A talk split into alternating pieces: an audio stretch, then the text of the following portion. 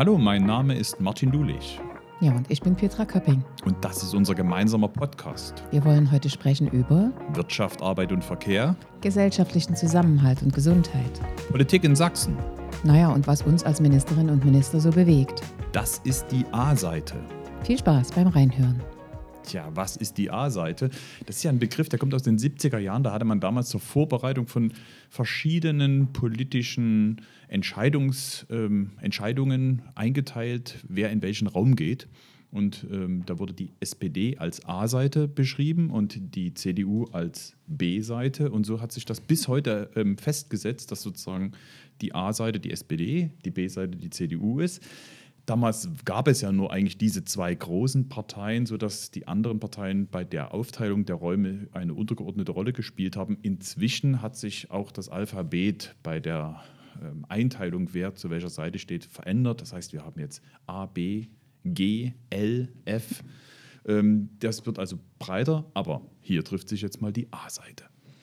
Ja, ich bin oft gefragt worden, was macht eigentlich eine Ministerin oder ein Minister? Und hatte dann ein Angebot gemacht an eine Bürgerin, habe gesagt, fahren Sie doch einfach mal einen Tag lang mit. Das hat die gemacht, die Bürgerin.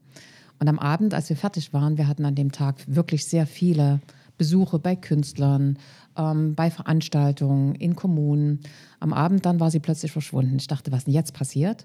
Und dann kam sie wieder und hatte einen kleinen Blumenstrauß in der Hand und sagte, ehrlich gesagt wusste ich nicht, was eine Ministerin oder ein Minister macht. Jetzt weiß ich das und habe auch wirklich Hochachtung vor ihrer Arbeit. Schön, schön, weil das, glaube tut mal gut, wenn man auch so eine Rückmeldung, so eine positive Rückmeldung und Wertschätzung bekommt, was ja in unserem Job nicht häufig ist.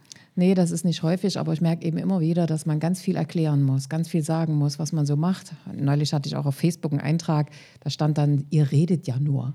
Ja, reden ist eines unserer Werkzeuge, das ist richtig, weil wir von dem, was wir tun wollen, ganz viele Menschen einfach überzeugen müssen. Das ist in der Demokratie so. Hm, wunderbare Herleitung, warum wir auch diesen Podcast machen, weil wir wollen darüber reden, wir wollen zeigen, was unsere Arbeit ist, was, wie wir über Dinge denken, aber wir verbinden ja das Reden mit dem Machen. Deshalb sind wir in der Politik, deshalb sind wir auch ähm, in der Regierung und wollen da unserer Verantwortung gerecht werden und nutzen jetzt natürlich auch den Podcast, um ins Gespräch zu kommen miteinander, aber eben auch mit denen, die es interessiert, was wir denn so tun. Ja, was haben wir denn letzte Woche so getan? Wir waren zum Beispiel letzte Woche gemeinsam in Brüssel. Wir hatten eine gemeinsame Kabinettssitzung ähm, in Brüssel gemacht. Ähm, was waren deine Themen, die du dort bearbeitet mhm. hast? Ja, das sind wirklich keine einfachen Themen, die wir gerade zu benennen haben. Das ist zum Beispiel, das kennen viele Bürgerinnen und Bürger, der äh, Medikamentenmangel der ja in Deutschland immer mal wieder im Gespräch ist. Über 435 Medikamente sind in Apotheken zurzeit nicht verfügbar. Ich muss dazu sagen, von über 100.000 Produkten, also dass wir das mal ein bisschen einordnen können. Und jetzt macht die EU ein neues Gesetz, wo es darum geht, dass wir mehr produzieren wollen in Europa und wir natürlich auch mehr in Sachsen. Da tun wir auch gerade unser Übriges dafür, um eben die Produktion von Medikamenten wieder nach Europa zu tun. Und in Brüssel habe ich angesprochen, dass die Bedingungen, dass in Europa wieder produziert wird, so gestaltet werden müssen, dass die Produzenten sagen, wir wollen in Europa produzieren. Das war eines der Themen, die wir aufgerufen haben. Hm, aber Medikamentenmangel, ich kann mich noch gut erinnern, ähm, dass da vor kurzem Leute ein Problem hatten, weil sie für die Kinder keinen äh, Fiebersaft bekommen haben. Selbst einfache Medikamente wie Hustensaft und so weiter nicht vorrätig war. Ich weiß nicht, war das schon Grund zur Panik? Wie, wie, wie schätzt du das ein? Also wie, wie problematisch wirklich ist das Thema Medikamentenmangel? Naja, das ist auch einer der Arbeitsweisen, die wir beide, glaube ich, äh, gemeinsam machen, dass wir sehr viel vor Ort fahren. Wir hören nicht nur, wenn das in der Presse steht, sondern wir fahren hin in der Apotheke zu den, Groß, äh, zu den Großhändlern, zu den Unternehmern und fragen, wie es aussieht. Und da ist es wirklich so, und da an der Stelle wirklich mal ein großes Dankeschön an alle in den Apotheken, dass sie sich wirklich Mühe geben, dass kein Patient aus der Apotheke herausgeht und Medikament nicht erhält. Manchmal ist es nicht das Medikament, was man kennt, aber ein Ersatzprodukt. Oder sie stellen es selber her. Oder wir haben auch in Sachsen die Möglichkeit geschaffen, dass man das aus dem Ausland importieren kann.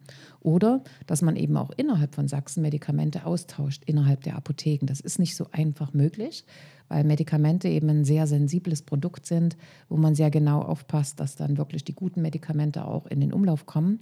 Und das ist das, was wir gemacht haben. Deswegen gibt es zwar keine Panik, aber es ist ein Zeichen, dass wir in Europa wieder produzieren müssen. Denn die Medikamente, die fehlen, das sind meistens Medikamente, die irgendwo aus Asien oder anderen ähm, Kontinenten kommen. Und das sollten wir verändern. Ja, das hat mich vor drei Jahren, als die Corona-Pandemie begonnen hatte, war das für mich so ein absolutes ich weiß gar nicht, wie ich es bezeichnen soll. Ich habe es überhaupt nie verstanden, dass zum Beispiel auf einmal lebenswichtige Medikamente nicht vorrätig waren, weil die Schiffe aus, ähm, aus China nicht angekommen sind. Da dachte ich mir auch, das kann ja nicht wahr sein, dass wir jetzt abhängig davon sind, ob ein Schiff aus China kommt, Absolut. ob wir Medikamente. Äh, da dachte ich, äh, da, da, ist das erste Mal für mich das so richtig ins Bewusstsein gerückt. Ähm, aber was kannst du jetzt als Ministerin in einem Land konkret tun? Weil du hast gerade gesagt, du warst in Brüssel und hast das adressiert. Vieles ist aber auch im medizinischen Bereich ja reglementiert, was jetzt nicht ein Land macht, sondern eher der Bund und Europa. Was ist deine Rolle? Was, was kannst du bei dem Thema Medikamentenmangel äh, und wie man den beseitigt äh, beitragen? Ja, nochmal, es gibt drei Ebenen. Das eine ist eben die europäische Ebene. Da wird ein Europagesetz zur Medikamentenherstellung geschaffen. Mhm. Und dieses Gesetz muss so sein, dass es für die Produzenten attraktiv bleibt. Das ist die europäische Ebene. Die Bundesebene ist, dass wir tatsächlich Freiheiten bekommen, was die Preis Segmente bei Medikamenten betrifft. Dass man eben sagt, es kann nicht ein Medikament hergestellt werden für 3,19 Euro und dann darf es nur verkauft werden für 3,20 Euro. Dann stellt es nämlich niemand her in, in, in Deutschland, weil das eben dann keine zukunftshaltige und nachhaltige ähm, Produktion sein kann, weil man eben auch nichts verdient an dem Produkt.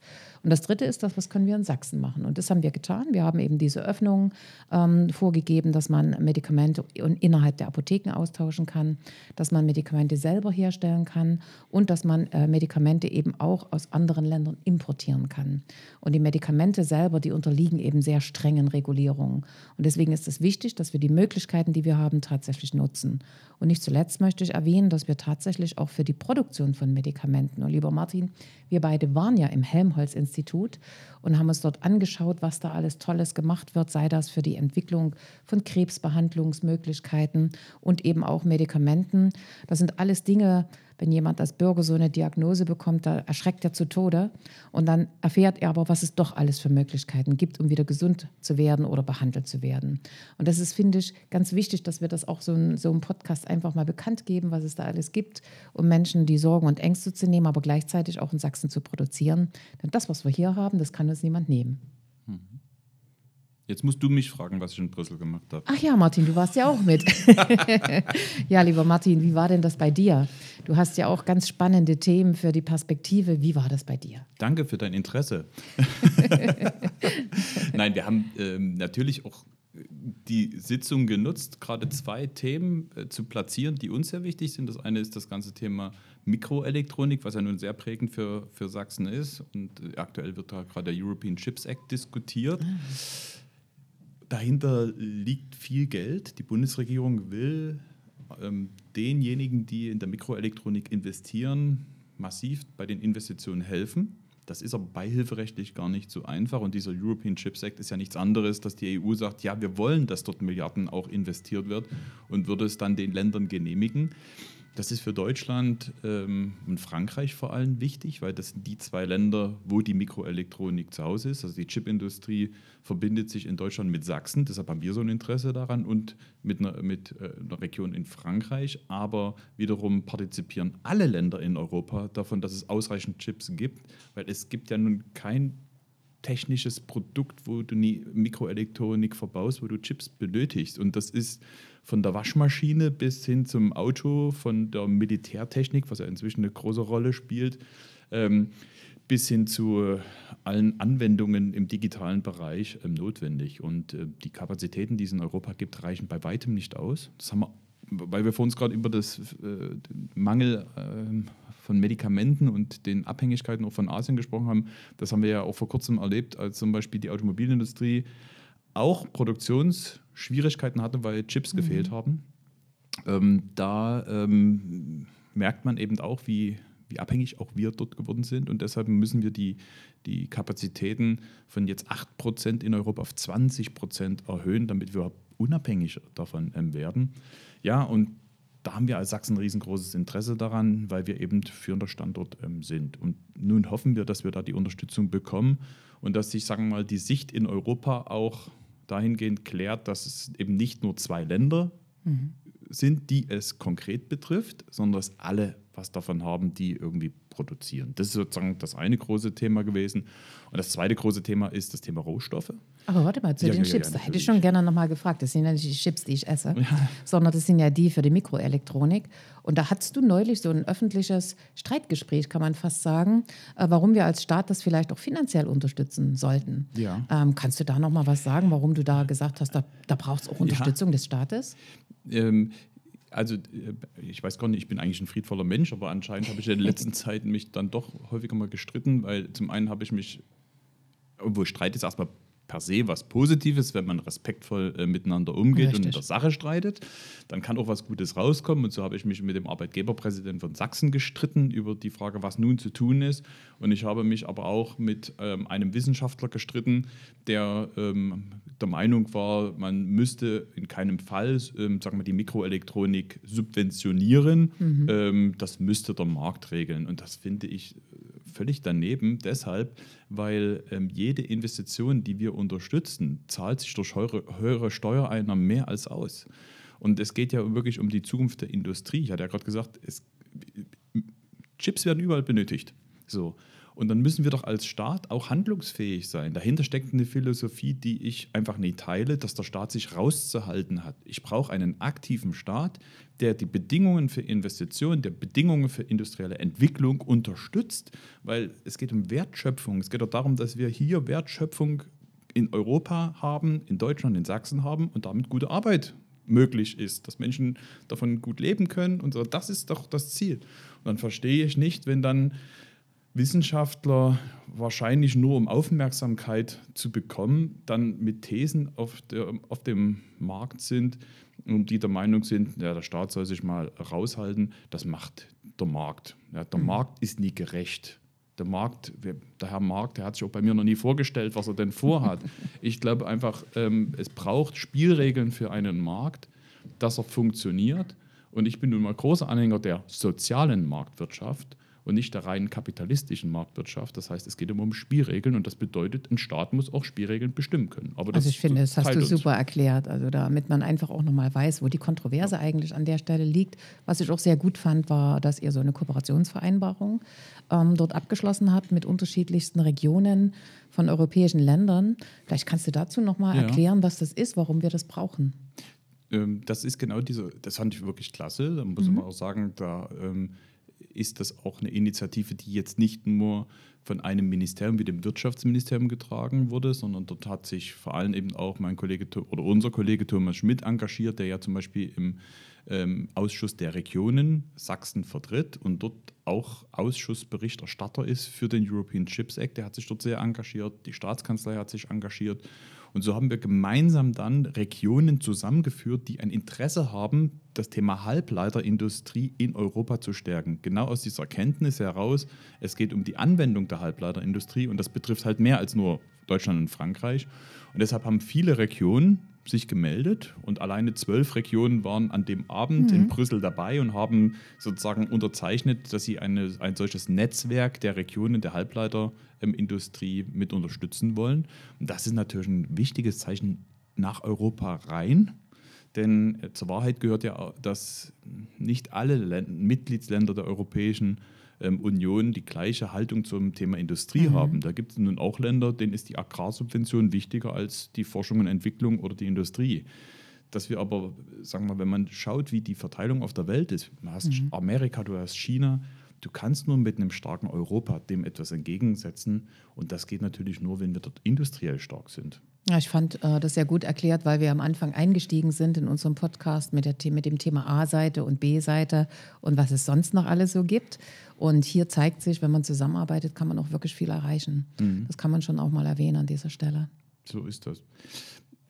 Ja, ähm, ein Thema, was sozusagen mitschwingt, ist das Thema Rohstoffe mhm. das wir auch in Brüssel diskutiert haben, weil eben ähm, wir in Sachsen ein Rohstoffland sind und eine Rohstoffstrategie haben und Europa sehr wohl darauf achtet, was wir hier tun. Also mal sehen, wie das weitergeht. Ich denke, das war für Sachsen, für uns auch ganz ähm, erfolgreich. Petra, was, was steht denn bei dir sonst so auf der Tagesordnung? Naja, also ich habe im Moment ganz schön zu tun mit dem Thema der Krankenhausstrukturreformen, mhm. die es mhm. ja jetzt so gibt. Wir haben im letzten Jahr in Sachsen ähm, ein neues Krankenhausgesetz beschlossen. Und das fand ich sehr bemerkenswert, dass wir uns dafür in, Sachsen ein Leitbild gegeben haben. Und in dem Leitbild steht drin, wie soll denn die Gesundheitsversorgung in Sachsen äh, für die Zukunft aussehen. Und da steht eben, dass vor allen Dingen der Patient im Vordergrund stehen muss. Das sage ich ganz bewusst so, weil für jeden, der schon mal in medizinischer Behandlung war, man manchmal so das Gefühl hat, dass es immer nur ums Geld geht. Dass es gar nicht mehr so um den Patienten an sich geht, sondern ums Geld. Und wir wollen eine Reform machen in Sachsen, dass tatsächlich das Gesundheitssystem zukunftsweisend ist. Warum wollen wir das tun? Wir wollen das tun, weil wir wissen, dass wir in Sachsen, und wir haben heute 78 Krankenhäuser in Sachsen, äh, von den Standorten her, dass wir die zwar alle erhalten wollen, aber dass wir wissen, dass nicht jedes Krankenhaus so bleiben wird, wie das eben heute ist. Und dazu kommt die Bundesreform, die gemacht wird. Da hat ja Karl Lauterbach gesagt, das wird eine richtige Revolution im Gesundheitswesen. Und das ist, glaube ich, auch richtig, weil es tatsächlich die Krankenhäuser nochmal von den Füßen auf den, ähm, äh, von dem Kopf, Kopf auf die Füße mhm. stellt. Danke, ähm, dass es eben nicht nur ums Geld geht, sondern dass es eine Festfinanzierung gibt, wo die Krankenhäuser nicht jeden Tag überlegen müssen, wie sie überleben. Karl Lauterbach hat auch gesagt, dass es den Krankenhäusern noch nie so schlecht gegangen ist wie heute in Deutschland. Und das liegt eben auch darum, dass jeder eigentlich alles macht. Irgendwie ein Angebot äh, im Krankenhaus vorhält, was dann manchmal qualitätsmäßig eben doch nicht den Standards entspricht, die man braucht für eine gute medizinische Versorgung. Ich mache es mal ein Beispiel, damit man weiß, wo man, äh, wovon ich rede. Das ist, also wenn ich eine Krebsbehandlung vor mir habe, die Diagnose ist ja schon schlimm genug, dann gibt es eine Krebsbehandlung dazu und da kann relativ viele Krankenhäuser, auch in Sachsen, diese Krebsbehandlung vornehmen. Gibt es aber wirklich auch Statistiken, dass die Krankenhäuser, die richtige Krebszentren vorhalten, wie zum Beispiel die Universitätsklinik in Dresden, dass die eine 25-prozentige höhere Heilungs- oder Genesungschance haben, als wenn ich das eben in einem ländlichen Krankenhaus mhm. mache. Und ich glaube, da wird jeder verstehen, dass ich natürlich meinen Partner, meine Kinder, meine Verwandten, meine Freunde, die an so einer schweren Krankheit erkrankt sind, wirklich in die best möglichste Behandlungssituation bringen möchte. Und das bedarf natürlich auch, dass das Krankenhaus, was vielleicht bisher eine Krebsbehandlung gemacht hat, sagt, die gebe ich ab. Die gebe ich dorthin, wo die größten Kompetenzen sitzen. Und das ist eines der Themen, worüber wir reden müssen in unserer Krankenhauslandschaft, dass es eine Grundversorgung geben soll, dass es eben auch eine Regelversorgung geben soll und dass es eine Maximalversorgung geben soll. Und das ist nicht einfach. Wie du vorhin so schön gesagt hast, das ist ein ähm, unheimlich emotionales Thema wo jeder sagt, jetzt nehmen die mir mein Krankenhaus weg, was wir gar nicht wollen. Wir wollen sie nur qualitativ besser aufstellen. Mhm. Und dass dann am Ende dazu auch Geld gehört, ist klar. Und dass am Ende auch die Fachleute da sein müssen, die mich behandeln, ist eben auch klar. Ich hatte vor kurzem ein Gespräch auch mit äh, äh, leitenden ähm, Krankenhausgesellschaften, die gesagt haben, wir verständigen uns mittlerweile. Habt ihr denn mal einen Arzt, der das und das kann? Könnt ihr den mal in unser Krankenhaus schicken? Das kann man sicher temporär mal machen, aber auf lange Sicht funktioniert das nicht. Und deswegen braucht es diese Neuaufstellung der Krankenhauslandschaft, die wir im Land vorbereitet haben. Da bin ich sehr dankbar, dass alle, die mit Krankenhäusern was zu tun haben, dort eine, eine, mit einer Stimme sprechen. Und wir brauchen natürlich auch die Bundesreform, wo wir tatsächlich die finanzielle Absicherung der Krankenhäuser für die Zukunft gewährleisten müssen und damit einhergehend natürlich auch die fachliche Absicherung. Also du siehst den Reformbedarf, den Karl Lauterbach ja. jetzt angeschoben hat, auch. Ja, unbedingt. Also wir haben ja gerade über Leipzig äh, in den letzten Tagen gehört, dass es dort große finanzielle Schwierigkeiten gibt in den kommunalen Krankenhäusern. Ähm, das trifft fast für alle Krankenhäuser in Deutschland zu, in den Großstädten, die unter kommunaler Trägerschaft sind. Und deswegen braucht es die Neuaufstellung der Finanzierungslast der Krankenhäuser, damit wir tatsächlich eine gute Versorgung vorhalten können und auch die Wissenschaft und äh, wissenschaftlichen Erkenntnisse, die ja zum Beispiel beim Helmholtz-Institut, mhm. aber auch in anderen universitären Einrichtungen geschaffen werden, dann auch tatsächlich umsetzen können. Mhm. Ähm, bist du ähm, der Meinung, dass wir in Sachsen aber eine gute Struktur haben? Die muss nur, sagen wir mal, auf richtige, also sagen wir mal, finanziell solide Beine weiterhin gestellt werden? Oder haben wir auch falsche Verlagerungen oder ich weiß nicht, wie man es richtig ausdrückt, weil du hast ja gesagt, es gibt sozusagen Grundversorgung und Maximalversorgung und Regelversorgung. Ähm, äh, die, sagen wir, die politische Frage dahinter ist ja, ist es abhängig davon, wo ich wohne? ob ich eine gute Versorgung habe oder kann ich eben auch, egal wo ich wohne, mir sicher sein, ich kriege eine gute medizinische Betreuung. Also erstmal sind wir in Sachsen wirklich gut aufgestellt, mhm. weil wir in den 90er Jahren äh, in ganz Ostdeutschland übrigens, äh, schon mal eine relativ harte Krankenhausreform hinter uns gebracht haben. Da hatten wir in Sachsen über 130 Krankenhausstandorte. Jetzt nochmal sind wir bei 78. Das heißt, wir haben schon mal eine richtige Konzentration von Standorten vorgenommen. Ich kann mich erinnern, ich war damals Bürgermeisterin, zum Teil auch Landrätin. Das ist ein ganz schwieriger Prozess. Trotzdem hat es sich gelohnt, weil die Krankenhausstandorte, die wir damals geschaffen haben, eine gute Qualität für die Versorgung der Bevölkerung dargestellt haben. Jetzt bin ich aber schon bei guter Versorgung und nicht mehr bei sehr guter Versorgung. Die Zeiten verändern sich. Wer vor zehn Jahren noch ins Krankenhaus gegangen ist mit einer Blinddarmoperation, der hat vielleicht eine Woche im Krankenhaus gelegen. Wenn die Operation heute stattfindet, geht er nach zwei Tagen nach Hause, manchmal nach einem Tag oder kann es ganz ambulant machen. Das heißt, durch die neuen ähm, wissenschaftlichen Erkenntnisse, durch neue Operations- und Behandlungsmethoden sind die Menschen viel weniger in Krankenhäusern, als es eben noch vor 10 oder 15 Jahren der Fall war. Und darauf müssen wir uns einstellen, weil das wiederum bedeutet, dass die Krankenhäuser überhaupt nicht mehr wirtschaftlich arbeiten können. Auf der anderen Seite gibt es auch Statistiken darüber, dass jemand, der eben nur eine sehr kurze Zeit im Krankenhaus ist und dann zu Hause betreut werden kann, viel schneller gesund wird, als wenn er eben im Krankenhaus verbleibt bitte immer zu bedenken, dass natürlich Menschen, die keine Versorgung zu Hause haben, auch im Krankenhaus bleiben können. Hm. Also auch das ist eine Variante, die äh, gesichert ist. Und auf diese neuen äh, Umstände, auf diese neuen Möglichkeiten in der Medizin müssen wir uns einstellen. Und dazu gehört eben, dass wir unsere Krankenhäuser nochmal genau beleuchten. Was kann welches Krankenhaus lei leisten, um dann wirklich die maximal beste Versorgung für den Bürger, für den Patienten vorzunehmen? Hm.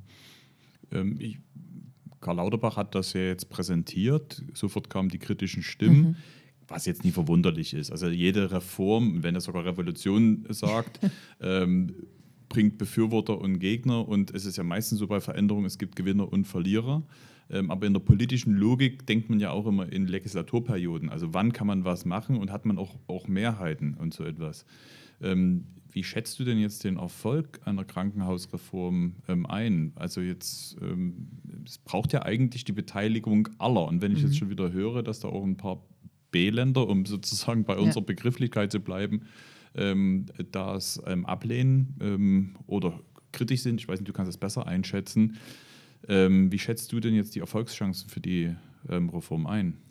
Also erstmal sagen alle Länder und auch der Bund, dass es diese Reform braucht. Mhm. Das ist erstmal die gemeinsame Basis, die wir haben, dass alle gesehen haben, dass die Finanzierung der Krankenhäuser, wenn sie so weitergehen würde wie bisher, ich habe ja eingangs gesagt, so schlecht wie heute ging es den Krankenhäusern schon lange nicht. Da meine ich das natürlich wirtschaftlich.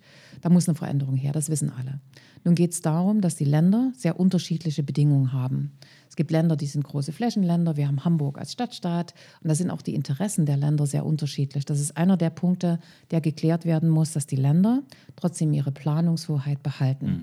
Dass wir in Sachsen sagen können, also wir haben in der Oberlausitz ein Versorgungsproblem und deswegen müssen wir dort ein Stück weit anders herangehen, als vielleicht in einer Region, wo es eine ganz enge Ballung von Krankenhäusern also gibt. Also nicht Berlin entscheidet, wie die genau. Versorgung ist, sondern immer Das muss in der Länderhoheit mhm. bleiben. Mhm. Das Zweite ist, was wir natürlich geklärt haben müssen, ist, dass wir tatsächlich die finanzielle Ausstattung bringen. Ähm, wir haben die 90er Jahre, die sind auch in Berlin immer wieder angesprochen worden für Ostdeutschland. Das hat doch alles gut funktioniert.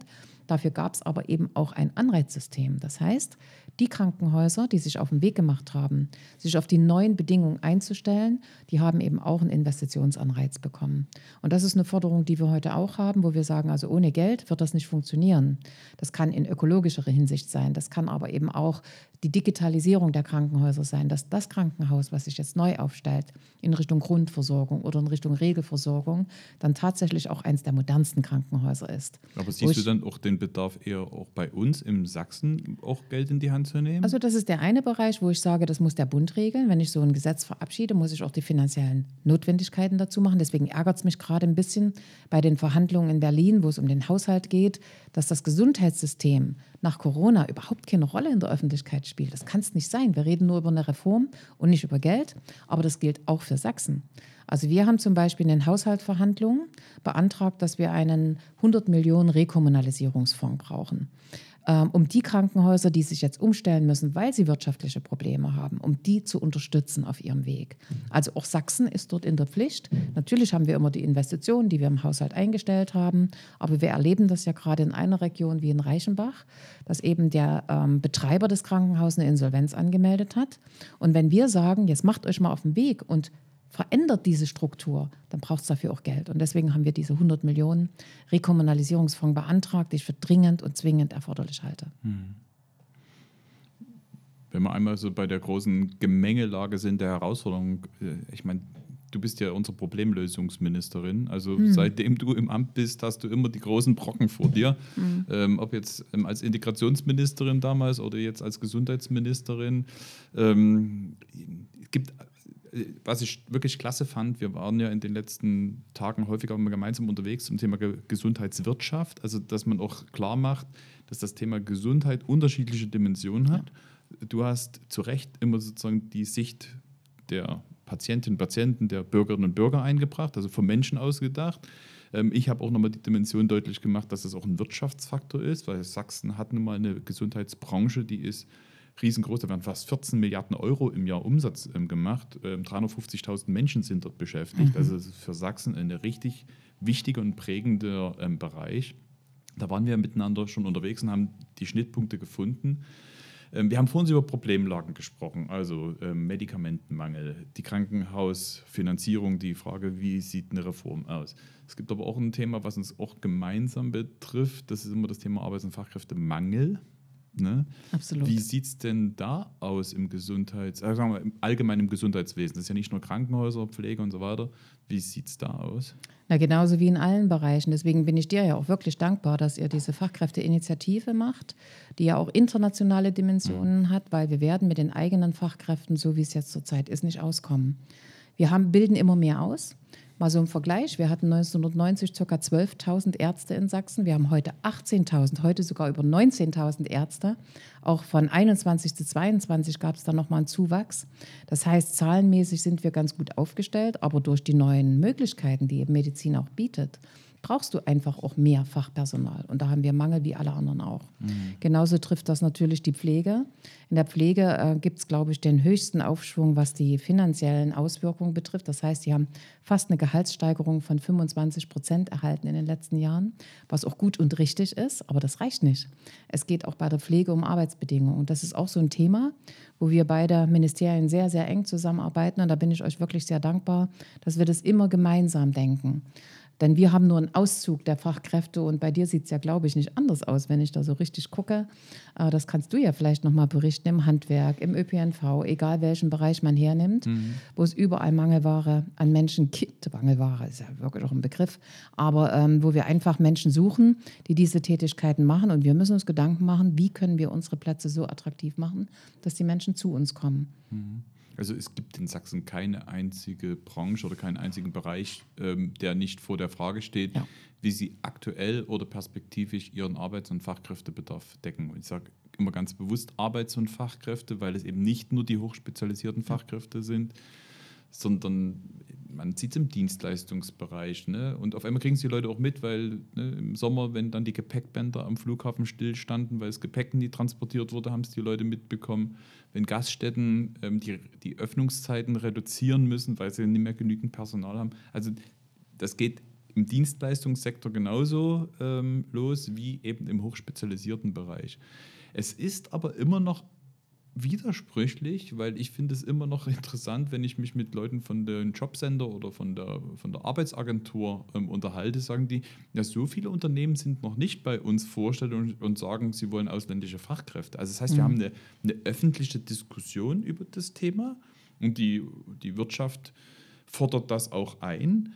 Aber ich bin mir noch nicht so sicher, ob wirklich das Problembewusstsein schon so groß ist, dass da auch wirklich viel Kraft reingesteckt wird, auch selber Teil der Lösung zu sein. Weil wo wir ein bisschen aufpassen müssen, ist, dass wir nicht zu schnell nur die Antwort geben, na, dann machen wir halt Zuwanderung. Mhm. Das Wichtigste, und da sind wir uns ja einig, und deshalb sind wir auch, glaube ich, beide Sozialdemokraten, ähm, ist, du musst als erstes in die eigenen Menschen investieren. Du musst Absolut. Bindekräfte stärken. Und das geht nur über gute Löhne, das geht nur über ähm, auch Gesundheits- und Arbeitsschutz. Das, das, Thema hat ja an Bedeutung zum Glück gewonnen. Und die ja. Leute wollen auch inzwischen sehen, dass sie gesund arbeiten können. Die wollen Aufstiegschancen, Weiterbildungschancen ähm, haben. Die wollen einfach sehen, dass ihr Job sicher ist im Sinne von Perspektive. Und da muss man auch investieren. Das ist für mich immer der, die erste Botschaft, bevor ich über andere Themen rede Das Zweite ist, wir müssen durchaus auch viel stärker in Automatisierung und Digitalisierung investieren, weil ich nicht glaube, dass man die Menschen, die uns auf dem Arbeitsmarkt fehlen, eins zu eins nur ersetzen kann, weil das inzwischen so eine Gro Größenordnung hat, das wird sich nicht mathematisch lösen. Das wird nur gehen, indem wir eben schon gesagt, die eigenen Leute stärken, automatisieren und digitalisieren und natürlich als dritten Schritt auch attraktiv sind, dass Menschen zu uns kommen aus allen Ländern der Welt, die es gerne möchten, weil auch dort haben wir ja Verantwortung. Ich weiß nicht, wie du mit dem Thema umgehst, mhm. gerade beim, im, im, medizinischen Bereich.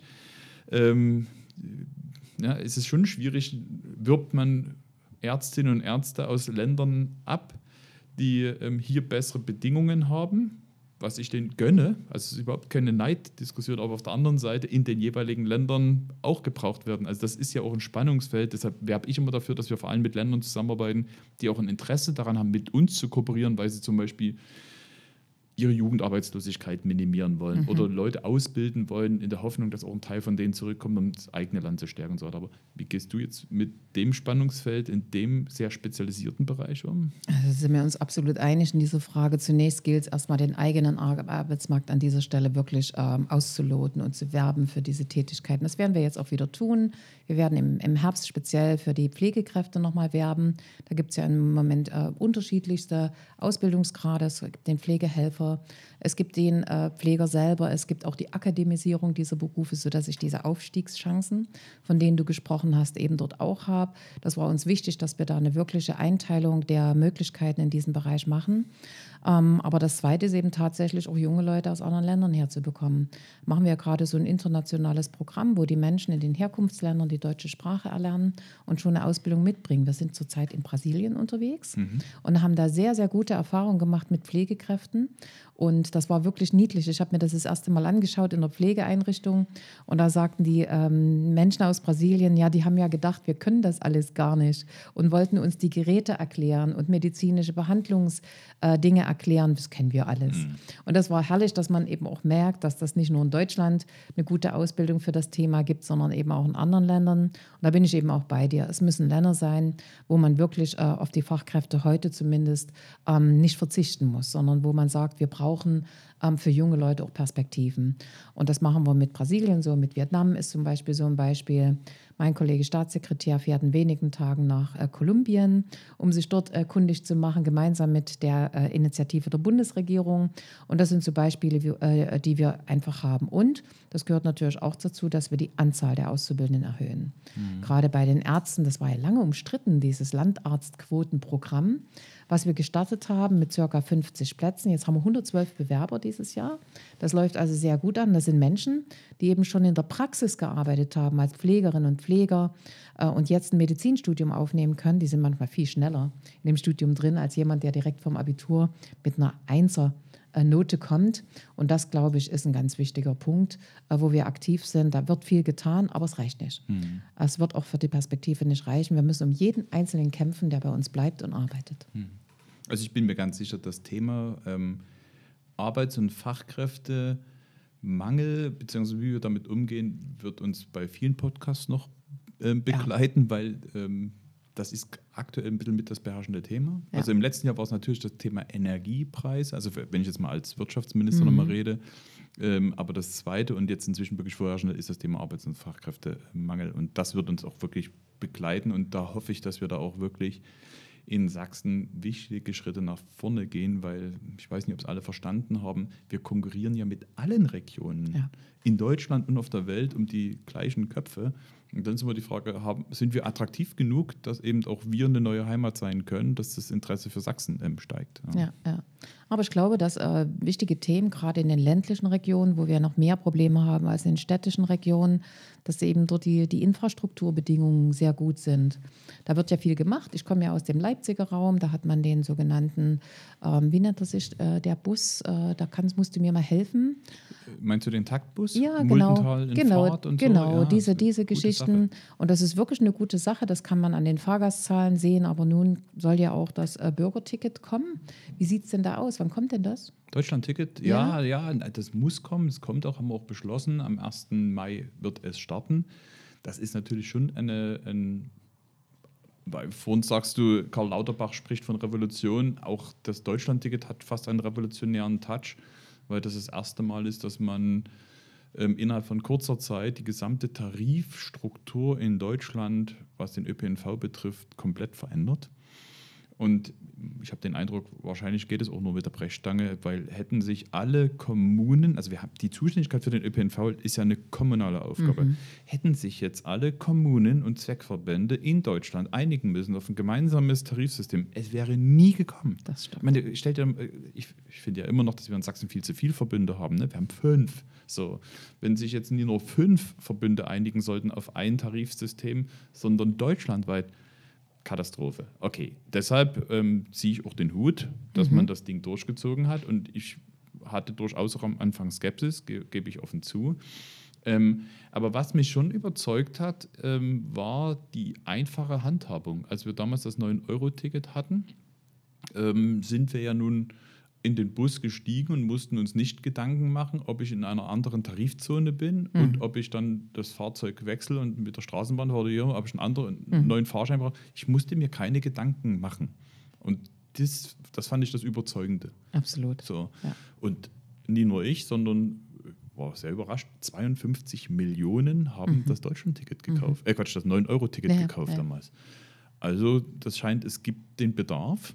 So, und ähm, nur muss man natürlich so ein bisschen mit darauf achten, dass es nie nur um das Ticket geht. Das mhm. ist sozusagen das, was ich die ganze Zeit so als Credo vor mir hertrage. Wir müssen auch in, in die Qualität und in die Infrastruktur investieren, weil was nützt dir das Ticket, wenn der Bus gar nicht fährt? Ja. Und das wissen vor allem die Leute im ländlichen Bereich, die wollen auch wissen, dass es nie nur ein Ticket gibt, sondern dass dann auch das Angebot entsprechend ist, dass sie es nutzen können. Ich glaube nur, und da gebe ich sogar Volker Wissing recht, dass das Deutschlandticket viel mehr sogar ein Angebot für die Menschen im ländlichen Bereich sein kann. Und zwar deshalb, weil es nicht darum geht, die Diskussion ÖPNV gegen Auto zu führen, sondern der Unterschied ist, dass wenn ich auf dem Dorf wohne, muss ich jetzt nicht mehr mit dem Auto in die Stadt nach Dresden reinfahren, um zum Ar zu arbeiten oder einzukaufen, sondern ich kann jetzt mit meinem Auto einfach an die nächste Haltestelle fahren und dann mit dem Zug reinfahren. Fährst so. du Bus und Bahn, ja, Martin? Ja, ja. Also okay. ich habe natürlich mir ein Monatsticket, äh Quatsch, also ein, ein Jahresabo gekauft, wobei ich dachte mir, als Verkehrsminister musste ich schon mit gutem Beispiel auch vorangehen mhm. und nutze das, wenn es möglich ist, ähm, sehr wohl. Ähm, ich meine, ich wohne in Moritzburg, das ist auch eigentlich ganz gut angebunden. Da fährt der Bus auch aller halben Stunde in der Regel. Das, ja, ist, das, das unterscheidet uns. Ich wohne ja in Höfgen, ja, genau. da ist eher einmal früh und einmal abends. Und da ist das schwierig mit dem 49-Euro-Ticket. Aber da gibt es ja diese Rufbusse. Ja. Ah, das finde ich auch eine sehr gute Sache. Menschen müssen es nur annehmen. Also ja. ich war ja selber auch mal Bürgermeisterin und hatte so einen Gemeindebus organisiert, der dann in den Supermarkt fuhr und zurück. Das habe ich dann irgendwann wieder sein lassen, weil es auch nicht angenommen wurde. Mhm. Also es gehören immer beide Seiten dazu, die das dann auch nutzen. Ne? Ja. Aber du, du, hast genau den Punkt gebracht, ähm, Leute brauchen auch das Angebot. Ja. Ne? ja. Und ähm, ich habe mal einen Tag als Zugbegleiter gearbeitet. Hm. Ich mache ja mein Projekt, ich wo ich einmal Aktion, ja. den, den, ganzen Tag mitarbeite und habe ich eben im Sommer letzten Jahres in der Hochzeit des 9-Euro-Tickets genau diesen, ähm, sagen wir mal, als Zugbegleiter gearbeitet und habe leibhaftig erlebt, was es heißt. Und darum werbe ich immer so dafür, dass man eben nicht nur das Ticket oder das, den Bus oder den Zug sieht, sondern auch die Qualität. Also dass man wirklich auch investiert, weil Leute wollen, wenn sie das nutzen, dann auch sehen, dass das auch eine gewisse Qualität hat. Absolut, muss funktionieren. So vom Angebot mhm. und da reichen zweimal am Tag dann nicht mhm. aus, mhm. sondern du musst auch sehen, dass du ein besseres Angebot hast und dass du auch eine vernünftige Qualität hast. Und, und das hast du ja recht, äh, man muss auch innovativer sein. Mhm. Man braucht, ob, ob, Rufbusse oder Mitfahrmöglichkeiten, die dort organisiert werden, man braucht da, glaube ich, eine höhere Flexibilität ja, auch. Ja. muss man auch Geld in die Hand nehmen. Dass der ÖPNV auch wirklich gestärkt wird. Da streiten wir noch ein bisschen mit dem Bund, weil er da auch seine Zusagen, die auch im Koalitionsvertrag stehen, bisher noch nicht ähm, eins zu eins umgesetzt hat. Aber so ist es nun mal in der Politik. Man muss auch häufiger mal dicke Bretter bohren. Und ist das eine Perspektive für die ländlichen Regionen, das autonome Fahren? Das denke ich schon. Also mhm. ich glaube, dass ähm, vor ein paar Jahren hatte ich mal eine Diskussion auch ähm, mit ähm, Gewerkschaftern und Betriebsräten aus den Verkehrsunternehmen. Mhm. Die waren nicht so ähm, mhm. gut auf das Thema autonomes Fahren zu sprechen, weil sie haben das ja als Konkurrenz zu sich gesehen. Mhm. Ne? Die haben gesagt, warum soll ich als Busfahrer es toll finden, wenn ihr jetzt autonom fahrende Busse ähm, mhm. fahren lassen wollt? Inzwischen hat sich das ein bisschen sagen wir mal, verbessert die Situation, weil Arbeit wird uns nicht ausgehen und wir werden auch genügend Menschen brauchen, die auch Busse fahren oder LKWs fahren oder Züge fahren und so weiter. Also es wird auch weiterhin genau diese Menschen geben. Aber ich glaube, dass es eben gerade in den Regionen, wo es besser ist, auch mal einen autonom fahrenden Bus fahren zu lassen, mhm. als keinen Bus fahren zu lassen, immer noch eine bessere Alternative ist, auch genau dort zu schauen, ob das nutzbar ist oder nicht. Und dort fehlen uns ja auch Arbeitskräfte. Ja. So, und dort ähm, haben wir, spricht es an, dort haben wir ein viel größeres demografisches Problem, ja. also Bevölkerungsproblem. Dort wohnen weniger Menschen, die sind älter und so etwas. Das heißt, dort ist das Angebot unheimlich wichtig. Gerade Mobilität ist für Menschen Grundrecht. Ja. Und auf der anderen Seite fehlen uns aber auch dort viel mehr die Arbeits- und Fachkräfte. Und dann bin ich auch viel stärker dafür, eben auch lieber mal autonom fahrende ähm, Fahrzeuge ähm, zum Einsatz zu bringen. Ähm, die Tests, die es in Sachsen gibt, es gibt Modellprojekte. Mhm. Ähm, da hoffe ich, dass das weiter reift, weil ähm, die, die Modellprojekte, die es jetzt gibt, haben auch einen hohen Personaleinsatz. Also jetzt zu glauben, es gibt schon tatsächlich autonom fahrende ähm, Busse, brauchen wir trotzdem noch ein bisschen. Ja. Ja. So, da haben wir ja schon einen schönen, schönen Rundumblick ähm, gemacht. Ähm, was bewegt dich aktuell? Was steht bei dir auf der Tagesordnung, was du jetzt politisch noch zu tun hast, heute, morgen, übermorgen? Naja, erstmal muss ich ja sagen, Martin, habe ich ja gedacht, als, und so, so, läuft das ja. Also, wenn man äh, ein Parteivorsitzender ist und es gibt Koalitionsverhandlungen, dann darf der Parteivorsitzende sagen, wer Ministerin oder Minister in seinem Bereich wird.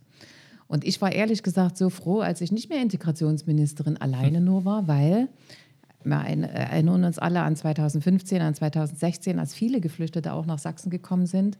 Das war schon auch eine sehr, sehr schwierige Zeit. Und dann hast du gesagt, ich soll doch gerne Sozialministerin sein. Da habe ich mich gefreut, weil man jetzt mal wirklich Probleme lösen kann. Dann kam Corona. Ich will da jetzt gar nicht mehr so darüber reden. Aber so geht es halt leider weiter. Und uns beschäftigt zurzeit in Sachsen eben auch die Schweinepest äh, mhm. für bestimmte Teile von Sachsen. Das wird uns wieder begleiten. Wie gehen wir damit um? Das kostet übrigens viel, viel Geld, wo wir auch in Europa drüber gesprochen haben, wie man das neu orientieren kann. Ja, und heute habe ich noch eine sehr schöne Veranstaltung mit der SPD-Fraktion, die eben heute auch einen Frauenpreis verleiht Schön. zum Internationalen Frauentag. Und da darf ich zumindest begrüßen. Da freue ich mich drauf, weil das immer sehr schöne Veranstaltungen sind. Weil ich glaube, die Menschen, die brauchen wirklich Anerkennung ihrer Arbeit, Anerkennung ihrer Leistung, ihres Ehrenamtes. Und da nützen solche Veranstaltungen wirklich sehr. Und das sind immer tolle Gespräche. Und man erfährt übrigens auch sehr viel. Hm. Also wenn du Und bei dir? Naja, wenn du den Frauenpreis verleihst, bin ich in Leipzig bei der Veranstaltung der Friedrich-Ebert-Stiftung und setze eigentlich dort die Diskussion fort, die ich in dem Streitgespräch mit ähm, Herrn Brückner, dem Arbeitgeberpräsident, ähm, angefangen habe, weil für mich immer die Frage steht, was nun zu tun ist. Ne? Weil alle reden von der Zeitenwende.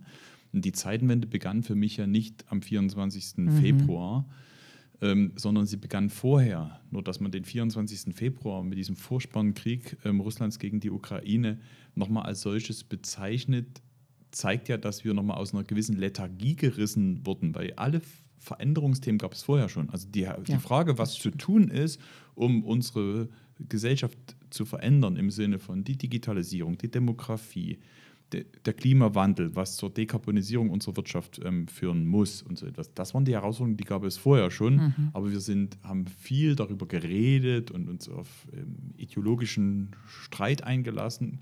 Und ich glaube, dass Olaf Scholz zum Beispiel die Wahl gewonnen hat, weil er nicht nur redet, sondern ins Machen gekommen ist. Der hat den Leuten gesagt, und das tun wir. Und ähm, das versuche ich jetzt auch immer wieder zu, klar zu machen. Wir müssen machen und nicht nur reden, aber da muss man sich ja darüber verständigen, was sind die Schwerpunkte, was ist jetzt zu tun, Ausbau der Erneuerbaren.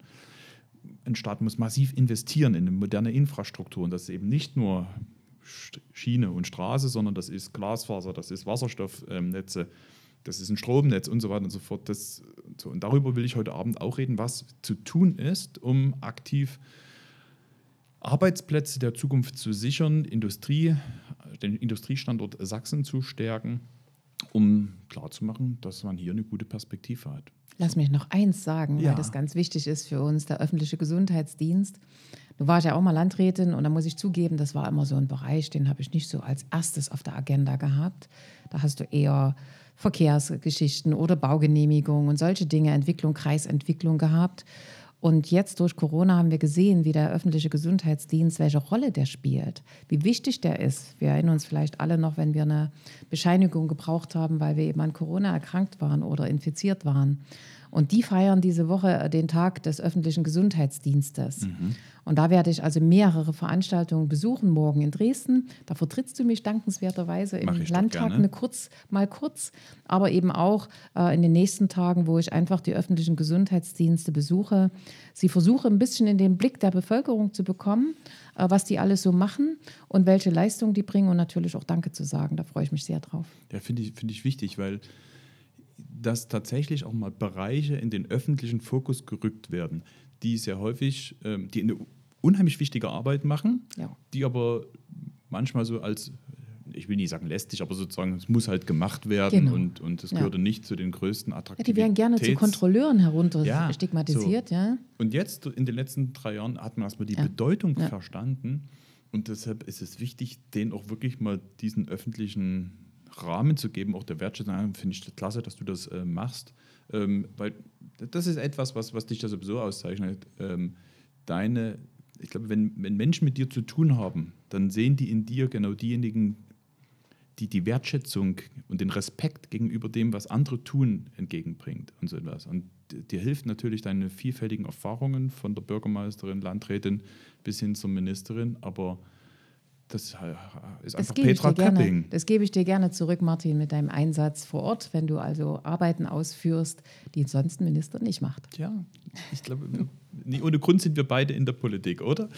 Ja, ähm, das war jetzt unsere Premiere, die Premiere unserer ersten Folge, die A-Seite.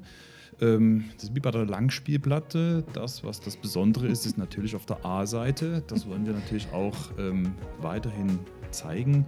Und wir freuen uns, wenn Interesse geweckt wird an unserem Podcast und wir hören uns dann in zwei Wochen wieder. Wir freuen uns drauf. Vielen Dank.